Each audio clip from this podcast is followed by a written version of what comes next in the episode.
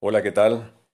En la sesión pasada quedamos en que ibas a pensar sobre la diferencia entre una fantasía y una realidad al eh, considerar separarte, ¿verdad? Eh, esperamos que hayas tomado una decisión. Si fue simplemente una fantasía que estabas entreteniendo en tu mente sobre la idea de separarte, no te preocupes por eso. Todo el mundo en algún momento ha hecho esa fantasía. Eh, no sé, cuando tu pareja ronca, te pones a ver por la ventana porque no puedes dormir y dices, caramba, me hubiera casado yo con otra gente o estuviera sola o solo. O, por ejemplo, cuando ves a otra persona atractiva por allí, no, uno no puede evitar que la fantasía juegue y se vaya a recrearse en otras miradas, en otras figuras por allí. Eso no tiene nada de malo. No pasa nada porque del pensamiento a la acción hay una gran diferencia y lo que uno piensa en su mente pues es totalmente libre y mientras no haga daño a nadie ni te haga daño a ti, no hay ningún nada por qué preocuparse. Ahora, si lo pensaste en serio o lo sigues pensando y no has eh, hecho todavía el acto formal de pedir la separación, dale otra vuelta en la cabeza. Piénsalo bien, porque la situación requiere que actúes con la mayor conciencia y con la mayor seguridad y sobre todo sin hacer daño. Nuevamente, el no hacer daño es muy importante. Esa es una regla médica que dice primum non nocere. Primum non nocere significa primero no hacer daño. Entonces, bueno, se va a causar alguna lesión, algún dolor va a haber, aun cuando tú estés completamente, eh, eh, tengas la claridad absoluta de que esto ya se terminó, de todas maneras te va a doler.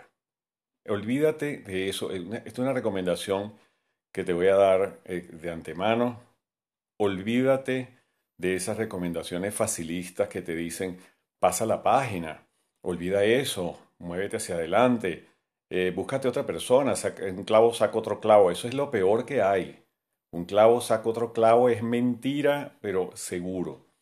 Lo que sucede con esa recomendación de un clavo saca otro clavo es que eh, te dicen que te busques otra pareja inmediatamente para que te olvides del anterior. Y entonces lo que sucede con más frecuencia es que el clavo no saca el otro clavo, sino que se quedan los dos clavos adentro. ¿Por qué? Porque no has pasado una cosa que se llama elaboración del duelo. Porque por más que tengas una gran decepción con la persona que tienes ahora como pareja, por más que se haya acabado el amor o haya un deseo imperioso de salir de, esa relación, de todas maneras viviste un tiempo allí. Tuviste, no sé, meses, años, no sé, el tiempo que hayas pasado en ese vínculo y alguna vivencia tuviste allí. O sea, tú fuiste parte de esa situación, es parte de tu vida. Despedirte de parte de tu vida de todas maneras es un duelo. Y es un duelo que no hay que sepultar. Uno no tiene por qué eh, pensar mal de la otra persona o, o, arrepentirse de la decisión que tomó de haber estado vinculado con ella, porque fue una decisión que en su momento parecía válida, parecía buena eh, vamos a suponer que en el caso extremo, vamos a poner el peor escenario, que haya sido un engaño, que la, otra persona te, montó un cuadro, un tinglado allí fabuloso y resulta que después falló y, no lo cumplió. No importa, de todas maneras te ilusionaste, de todas maneras te viste en aquella otra persona una posibilidad real de ser feliz o de estar eh, eh, suficientemente satisfecho con la relación y con los afectos que se intercambiaron allí. Eso de todos modos fue tu vivencia. No desprecies eso. Pasar la página, olvidarse de eso. Hay otra recomendación absurdísima, que es pensar en todo lo malo que viviste con la persona y olvides lo bueno. Que nunca pienses en lo bueno. ¿Por qué no vas a pensar en lo bueno? Entonces, ¿qué hacías allí? Si, si todo era malo, entonces tú eres una persona enferma, un masoquista, una, una persona verdaderamente complicada emocionalmente, que se quedó dependiendo de alguien que le dio puras cosas malas. Eso también es otra recomendación absurda. Mi, mejor recomendación para comenzar la fase de elaboración del duelo es que lo separes en tres partes. Primero, la persona de la que te enamoraste, cómo era, cuál era la ilusión que sentías inicialmente, y la conserves allí como una vivencia positiva, como algo verdaderamente digno de recordar. La segunda es el momento de la, de la, de la vida en común, los momentos que pasaron juntos, las cosas que compartieron, los lugares que visitaron, las, emociones que sintieron, las sensaciones compartidas. Eso pueden ser buenas o malas y puede haber cosas positivas o negativas. evidentemente, en cualquier vida de pareja siempre hay un balance o, un equilibrio, o a veces hay un desequilibrio también, entre cosas buenas y malas, pero no todo es buenísimo ni todo es malísimo. Y la tercera parte es el momento en que tomaste la decisión o tomaron la decisión de separarse. Esa otra persona que está en esa tercera fase es de la que hay que despedirse realmente. De las otras dos no, porque las otras dos están en tu mente. El cerebro humano funciona por representaciones simbólicas. Las personas eh, no, no existen para uno totalmente o únicamente fuera de uno, en la realidad, que también ¿no? existen fuera de uno. Pero existen esencialmente dentro de uno. Existen como representaciones simbólicas dentro de la mente. Por eso es que las personas que, pierden familiares, por ejemplo, los que han quedado sin padres o se murió un hermano o se les murió su pareja, siguen recordándolo. esta es la historia de esas famosas viudas que antiguamente se vestían totalmente de negro que después que moría el marido y se negaban a cualquier otra relación en el futuro porque quedaba esa representación interna y les parecía que estaban siendo infieles a el, señor que falleció o a la señora que falleció porque hay hombres viudos que también han hecho, han hecho eso mismo. Siguen siguen viendo hay una, una serie en Netflix que se llama El método Kaminsky donde a uno de los dos ancianos que son amigos se le va presentando la mujer que murió de vez en cuando y le impide a veces tener una, relación con otra mujer, se le crea un sentimiento de culpa o de infidelidad. Pues bien, eso es la representación simbólica de esa persona a quien le diste tu afecto o quien compartiste un tiempo de vida. Eso está representado dentro de ti. Entonces no te vas a arrancar esa parte, sino simplemente un sector de esa relación que fue la última parte, la que llevó a la decisión de separarse. de las otras puedes guardarlas como un buen recuerdo, eso no tiene nada de malo, eso no te va a impedir hacer otras mm, relaciones y de hecho va a ser un aprendizaje, porque va algún aprendizaje hay que sacar de las, separaciones. ¿Qué, eh, ¿Qué aprendizaje hay que sacar? Número uno, ¿qué te llevó a relacionarte con esta persona? qué, fue lo que te gustó de ella, en qué momento de tu vida estabas, qué, por qué situación estabas pasando. Escogiste con base a la necesidad o te basaste principalmente en el deseo, porque ahí hay una gran diferencia. Escoger desde la necesidad es eh, sentir una profunda soledad, una profunda ganas de llenar un vacío interno y agarrar, bueno, lo primero que parezca una, una compañía. Muchas personas hacen eso porque son incapaces de sentirse bien consigo misma. Entonces, eh, eh, desesperadamente buscan una compañía y agarran lo primero que se parezca y entonces eh, recurren al autoengaño, ¿no? A veces, a veces objetivamente los amigos o las personas alrededor le dicen que eso no conviene o ellos mismos saben que no les conviene totalmente, pero sin embargo se vinculan a estas personas por una necesidad profunda de sentir compañía, de sentirse queridas o de de, cubrir algunas sensaciones internas de, desapego, de abandono o de una soledad que no saben manejar. Este, este, este proceso de selección generalmente es muy malo, porque una vez cubierta la necesidad, el deseo no se produce y el deseo es lo que motiva a las personas a acercarse. El deseo es ese, esa, esa, vamos a ponerlo de esta manera, es como si hubieras comido muy bien, cenaste una, o almorzaste una comida muy agradable, la disfrutaste mucho y quieres un postre. Y entonces el postre no viene a cubrir una necesidad porque ya la necesidad del hambre está satisfecha. Lo que hace es elegir un postre que acompañe, eh, que, aumente las sensaciones de disfrute y mm, de la carta escoges el postre que más te guste. Exactamente igual es escoger una pareja. Escoger una pareja que te va a durar, que te va a dar placer, que te va a dar satisfacciones eh, es un proceso que deviene de haber satisfecho tú mismo tus necesidades afectivas. Es decir, que si tú tienes un gran temor a la soledad o, o tienes así como una, una urgencia de tener una compañía, tienes que revisarte y ver si tú mismo puedes cubrir esas necesidades mediante desarrollos de proyectos, eh, facilitar tus alcances de meta, promover tu, visión de, como profesional o como persona, eh, rodearte de amigos, de tener eh, actividades cotidianas y de a partir de ahí es que vas a elegir una pareja para enamorarte. Sí, claro, todo esto suena eh, intelectual. Y yo me imagino que alguien por allí está diciendo, ah, sí, sí, claro, eso es muy fácil. Eh, ponte a, pensarlo, lo razonas y, encuentras al, candidato ideal. No, esto no es así. No es una, no, es una escogencia fría. No es simplemente eh, hacer dos más dos, sacar unas cuentas y decir, ajá, aquí está la persona. No. Es unir tu pensamiento con tus emociones. Es decir, si siento una necesidad de tener una relación amorosa, de enamorarme o que se enamoren de mí, pero a partir de qué? A partir de que yo mismo no me quiero, a partir de que yo no tengo necesidades, yo tengo necesidades que no están satisfechas y entonces ando buscando quien me las cubra. O sea, ando, ando así como quien está buscando por los mercados la, la, comida que va a llevar a su casa porque en su casa no la tiene. Bueno, yo creo que es, es una cuestión ilógica, es absurdo que tú vayas a creer que otra persona X por ahí se vaya a hacer cargo de tus necesidades porque tú no eres capaz de hacerte cargo de ellas. Entonces, quien tiene que hacerse cargo inicialmente de la necesidad eres tú.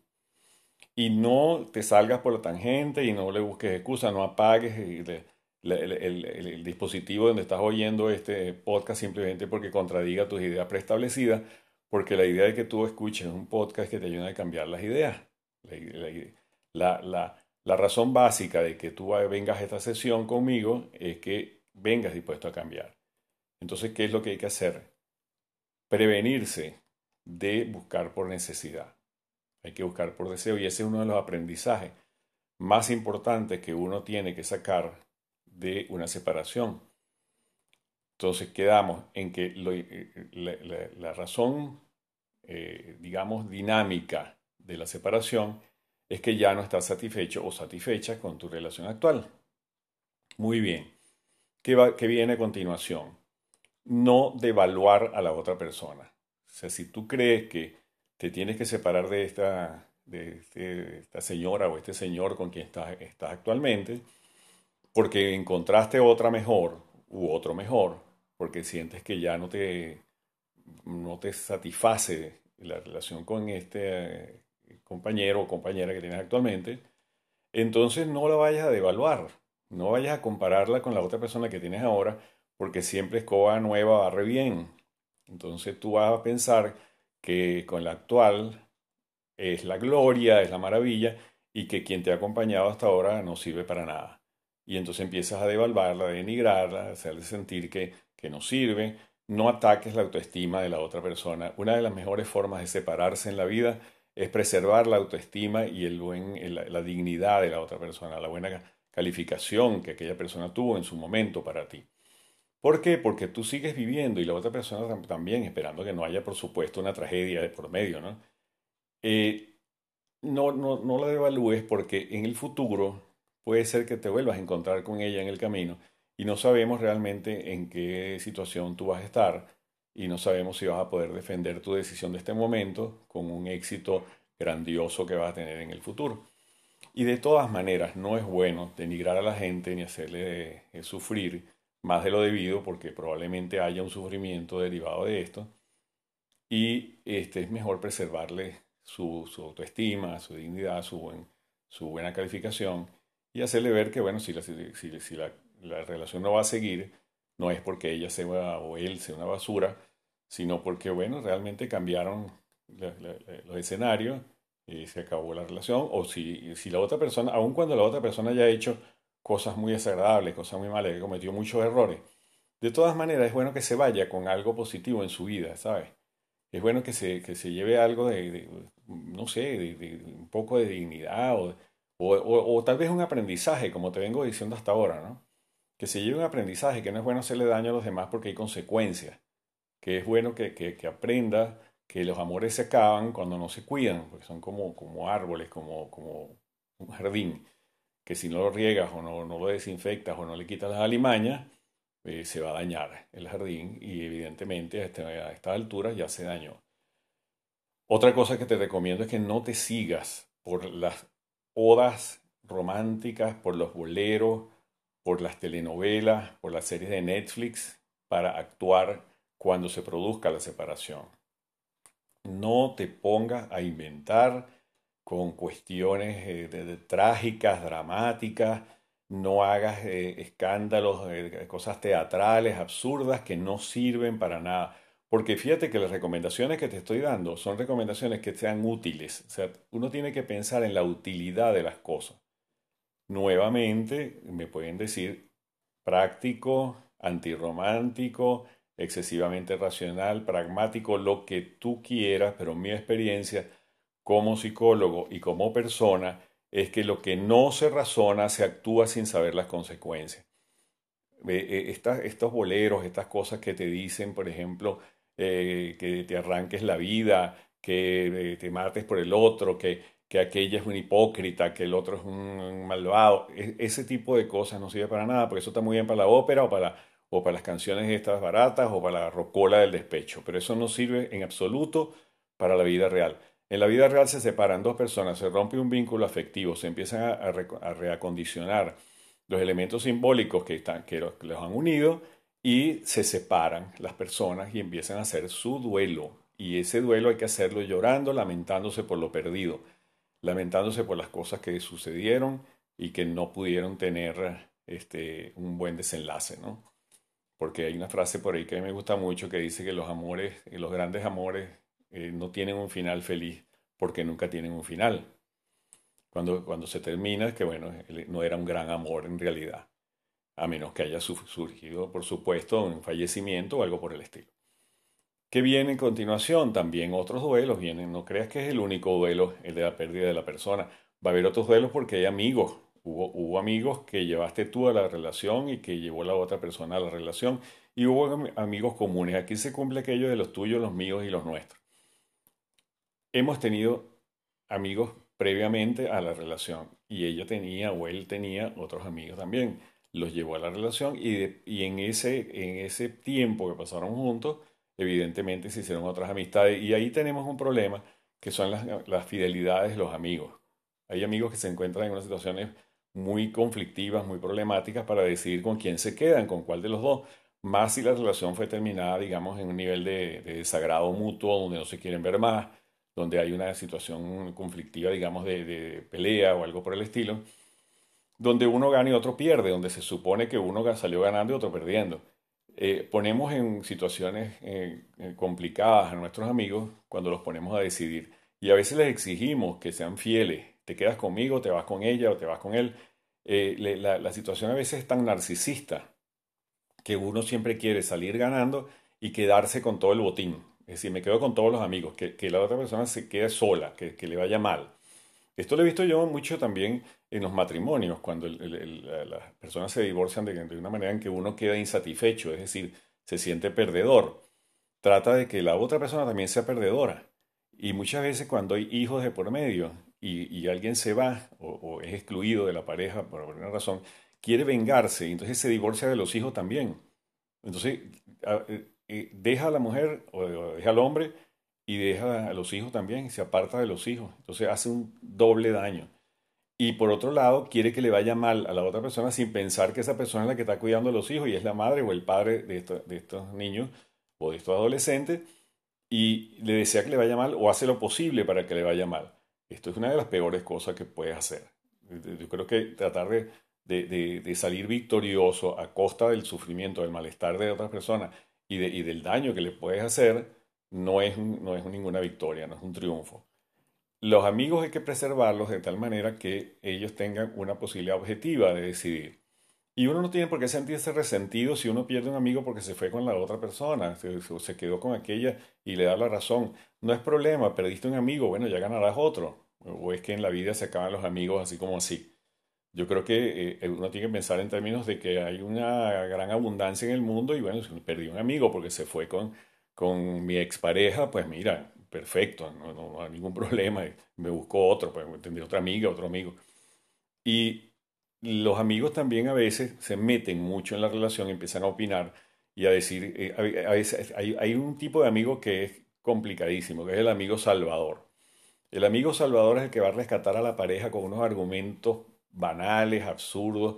Lo hace con buena intención, lo hace, digamos, sin, sin maldad, pero muchas veces causa más malestares que, que, bienestares, porque eh, dicen cosas que son culposas, tratan de recriminarle a uno al otro, se meten como jueces, un poco como jueces a decidir quién debe hacer las cosas. Y si uno ya está internamente este, convencido de que debe dejar esa relación, esto le complica muchísimo más el panorama. Entonces, ni uno debe exigir fidelidad a los amigos, ni debe resentirse porque se vayan con nosotros, pero es bueno decirle a estos mediadores que no se metan en eso, que eh, en las parejas las cosas son de a dos y quien puede resolver eso en todo caso sería un, consejero matrimonial, un psicólogo clínico, familiar, que los pueda ayudar en eso, pero que los amigos deben quedarse un poco por fuera, aunque den opiniones, está bien, tienen voz, pero no tienen voto, no pueden decidir si eh, el final que hace uno con, esta, con esta relación, eh, no pueden decidir por uno porque la vida es de uno y quien sabe dónde le duelen las cosas es uno mismo.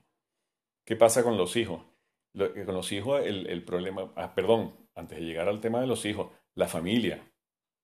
Cuando hay un matrimonio o una relación muy largamente establecida y ha participado la familia, eh, los padres, los hermanos, están metidos allí, también hay situaciones de pérdida, hay, rupturas también con ese, con ese, tipo de personas y muchas veces las madres se convierten como en la suegra o los padres, se convierten como en el suegro del hijo y empiezan a reclamarle, ¿cómo va a dejar esa mujer tan buena? ¿O cómo va a dejar ese hombre tan bueno? Ya te vas a buscar una porquería como el que tenías antes. Y entonces empiezan a meterse pero febrilmente en la situación con una emocionalidad que deberían usar para otros, para otros destinos y se meten, eh, eh, digamos, activamente. Llega un momento en que hasta se, se enfadan, se, molestan si uno le lleva la contraria, si uno está plenamente decidido y ellos consideran que no, que uno va a quedar en manos de, de las porquerías que tenía antes. Hay, hay hombres, hay padres que piensan que, por ejemplo, cuando una eh, hija se le va a divorciar, se va a lanzar a la calle, porque dicen que, que la mujer divorciada ya es, bueno, el pasto para todos los depredadores del mundo,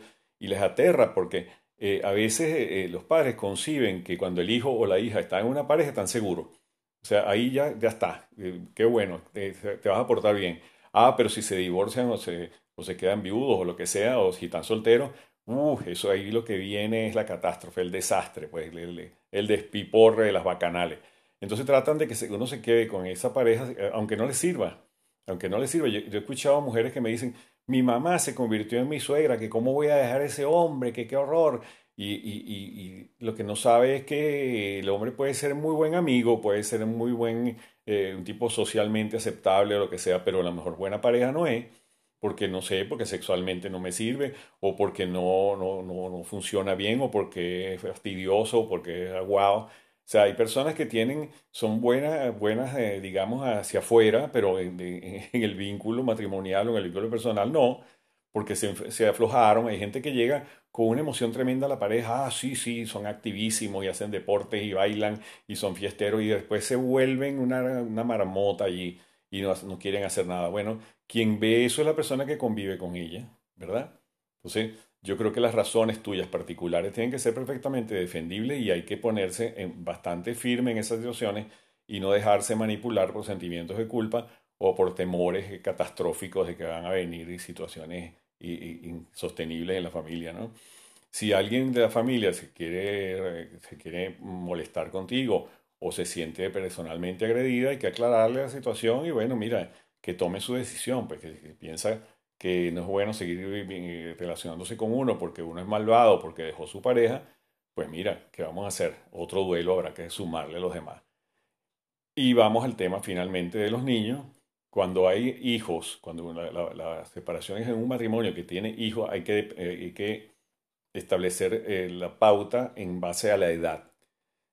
En los niños menores de 5 años la situación es un poco más fácil de manejar porque estos niños, a pesar de que tengan una vinculación importante con los padres, de todas maneras tienen una gran capacidad para hacer sustituciones todavía, además la vinculación con la madre es muy fuerte y todavía tienen este, una, gran posibilidad de manejar eh, eventos, mm, digamos, vamos a llamarlo así, traumáticos, que se manejen bien. O sea, porque siempre, por supuesto, hay que tratar, sigue, eh, recuerda la norma, primero no hacer daño, si, si, se, si se va a producir la separación y hay niños menores de 5 años, por más que ellos puedan tolerar un poco mejor la situación, este, hay que tener cuidado con lo que piensan. Sobre todo hay que reducir el nivel de fantasía.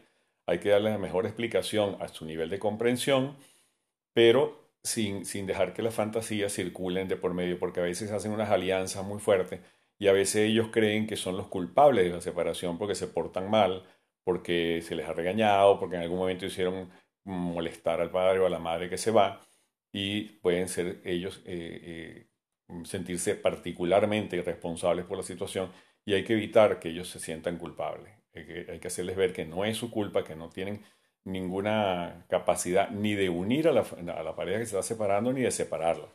Es decir, que esto es una, una, decisión de adultos y que ellos así, harían bien en quedarse allí este, esperando a que se tome la decisión y se vean cuáles son las normas que se van a imponer para que se adapten a ellas, pero no, no pueden tener participación. Por más que un niño sufra o diga no te vayas, o que, qué sé yo, hay que, y la decisión está tomada, no hay que mentirle, no hay que engañarlo, no hay que ofrecerle falsas falsas expectativas, no hay que, hay que decirle las cosas más o menos claras, porque siempre la realidad eh, es mucho mejor que la mentira. Las mentiras son, suelen enfermar muchísimo a la familia. Cuando el niño es mayor de 5 años, también dependiendo, por supuesto, estamos hablando de variantes individuales. Hay niños que reaccionan de una manera distinta. Estoy hablando de la generalidad de las cosas, lo que pasa en, con más frecuencia. Si es entre 5 y 10 años, eh, tienen un nivel de comprensión mayor, tienen menos ataduras directas a, la, pareja matrimonial, es decir, ellos tienen ya un propio mundo más o menos hecho, tienen sus amigos, tienen su escuela, tienen sus actividades, entonces les es un poco más fácil tolerar este, este, esta situación, aun cuando por supuesto les va a doler y les va a preocupar, pero si la actitud de los adultos que se están separando de ellos no es echarle la culpa al otro, no es discutir frente a ellos a grito pelado, no es, este, digamos, eh, disminuir al otro para salir victorioso y decir yo soy el mejor padre. Si no se hace eso, ellos lo van a manejar con una gran facilidad y por supuesto se les va a, hacer mucho más digerible el proceso. ¿no? no es un proceso fácil, por supuesto, de ninguna manera, pero se les va a hacer mucho más fácil si la actitud de los adultos no es competir el uno con el otro, tratar de derrotar al otro o descalificarlo o acusarlo porque muchas veces los padres tienden a, usar a los hijos como una especie de, testigos de que el otro se está portando mal. Otra variante también muy importante es no, si, si uno de los padres, producida una vez la separación, se aleja o comienza a ser negligente o comienza a mentir o a fallar en sus compromisos, a veces la, la, la, persona que se queda con los hijos trata de rescatar la imagen de aquella persona que está cometiendo errores diciendo a los niños, llama a tu mamá o llama a tu papá, búscalo, dile que venga, este, trata de ser cordial con él, no lo espantes, no, no, no, le digas cosas, para, no te portes mal para que no, no se aleje. Y eso es terrible, porque el hijo tiene que conocer al padre o a la madre, tiene que ser testigo directo de su experiencia con su padre o con su madre. Nadie puede mediar en eso. No, no es bueno que un papá o una mamá se metan en el medio a decir cuál es la imagen que debe tener el hijo. Eso no lo hagan nunca. Eso no es para nada recomendable. Igual que tampoco es, bueno denigrar al otro, rebajarlo y muchísimo menos hacerle ver cuando una de las personas queda resentida que el hijo es un representante de aquel. Es decir, eh, eh, yo he escuchado madres, por ejemplo, que quedaron muy dolidas porque el marido se le fue y cuando el hijo se porta mal le dicen, es igualito a tu padre, es la misma cosa que tú. Eso es terrible, eso es, eso es un daño de verdad eh, a veces irreparable. Y lo mismo sucede del lado contrario, cuando el, padre que queda mal o que quiere salir ganando le dice a la hija o al hijo que salieron a esa familia. Si ustedes son como eso. Es, como marcarles un destino genético, es como la maldad en, la vida de ustedes, la irresponsabilidad o lo que ha causado esta separación está en los genes de ustedes y eso por supuesto es una cosa inmodificable, entonces se les va a dejar para toda la vida con un estigma que no van a poder resolver. en los adolescentes a veces la situación es más complicada, pero los adolescentes tienden a ser muy manipuladores en este sentido y a veces quieren salirse con la suya eh, haciendo eh, ciertas, ciertos juegos o inventando ciertas situaciones para sacar beneficios. No que, eh, lo he dicho en otras oportunidades, no es que los adolescentes actúen así por ser malos, sino simplemente porque se sienten en, desventaja en ciertas condiciones que ellos quieren lograr para sí mismos y buscan sacar partido de estas cosas y eso a veces lo hacen inconscientemente. Hay que evitar ese tipo de manipulaciones, hay que evitar dramas, sobre todo no hay que hacer una, una ópera de esto, no, hay, no es que el, adolescente siente que lo abandonan a él, que, que, lo están dejando eh, en una situación precaria y quiere sacar beneficio. Hay que hacerles ver siempre que la realidad es que se produjo una separación, que nadie es responsable directo de esto, sino los dos que están involucrados en la situación y probablemente uno más que otro, dependiendo de las circunstancias, pero en todo caso son acuerdos entre dos personas, no se puede meter nadie ahí. Entonces, para terminar mm, por hoy esta sesión, pues solamente he querido hacer un, un, paneo de las situaciones más frecuentes y no, por supuesto, un análisis exhaustivo de cada situación, porque cada individuo es diferente, cada familia es diferente y cada pareja es distinta. Lo, lo, que quiero, con lo que quiero cerrar es con la idea de que la separación que ya se ha decidido solamente se puede revertir si hay un cambio total en la configuración que llevó a esta separación. Es decir, eh, que los hechos que llevaron a la separación o las condiciones que emocionales que se vivieron se han modificado. No es bueno hacer reparaciones, eh, digamos, urgentes, así como quien repara eh, un tubo de agua que se está botando poniendo una cinta adhesiva ahí. No, ese tipo de reparaciones no. Y si, y si, y si después de la separación se plantean en regresar, recuerda esto. La única forma viable, positiva y segura de volver con una pareja con la que uno se separó es que las condiciones que llevaron a la separación se hayan reparado, hayan cambiado. Si, si uno se separó porque el otro era un borrachín, el, otro tiene que haber resuelto el problema del alcoholismo, porque si no, no va, se va a producir simplemente una repetición del mismo ciclo que, que ya uno había decidido terminar. Si uno decidió terminar porque ya había dejado de querer a esa persona y se fue con otra, las condiciones para regresar con esta persona tienen que haber cambiado, tienen que haber una serie de, arreglos eh, personales e individuales y sobre todo un crecimiento emocional que eh, impida que se repita la misma situación en el futuro y que sigamos siempre en, en un ciclo que muchas veces lleva a una codependencia emocional, que es una de las cosas más trágicas que puede suceder en una pareja. Recuerden la guerra de los Rose, la película esa, una codependencia emocional, que es una de las verdaderamente para uno como terapeuta es dificilísimo resolverla porque es casi una adicción. Pero bueno, de eso podemos hablar en otro momento. Si les interesa, podemos hablar de la codependencia emocional en algún momento. Déjame tus comentarios por aquí y nos vemos en la próxima sesión. Sigue meditando sobre estos temas de la separación, de la vida amorosa y de la pareja, que son, yo diría que de los más trascendentales que tiene el ser humano en su vida. Piénsalo con calma, analiza las cosas con la cabeza, no solamente con las emociones, toma tus decisiones con base en la realidad y las cosas van a salir mucho mejor de lo que piensas. Que tengas una buena semana y nos encontramos por aquí la próxima, en la próxima consulta. Un abrazo, felicidades.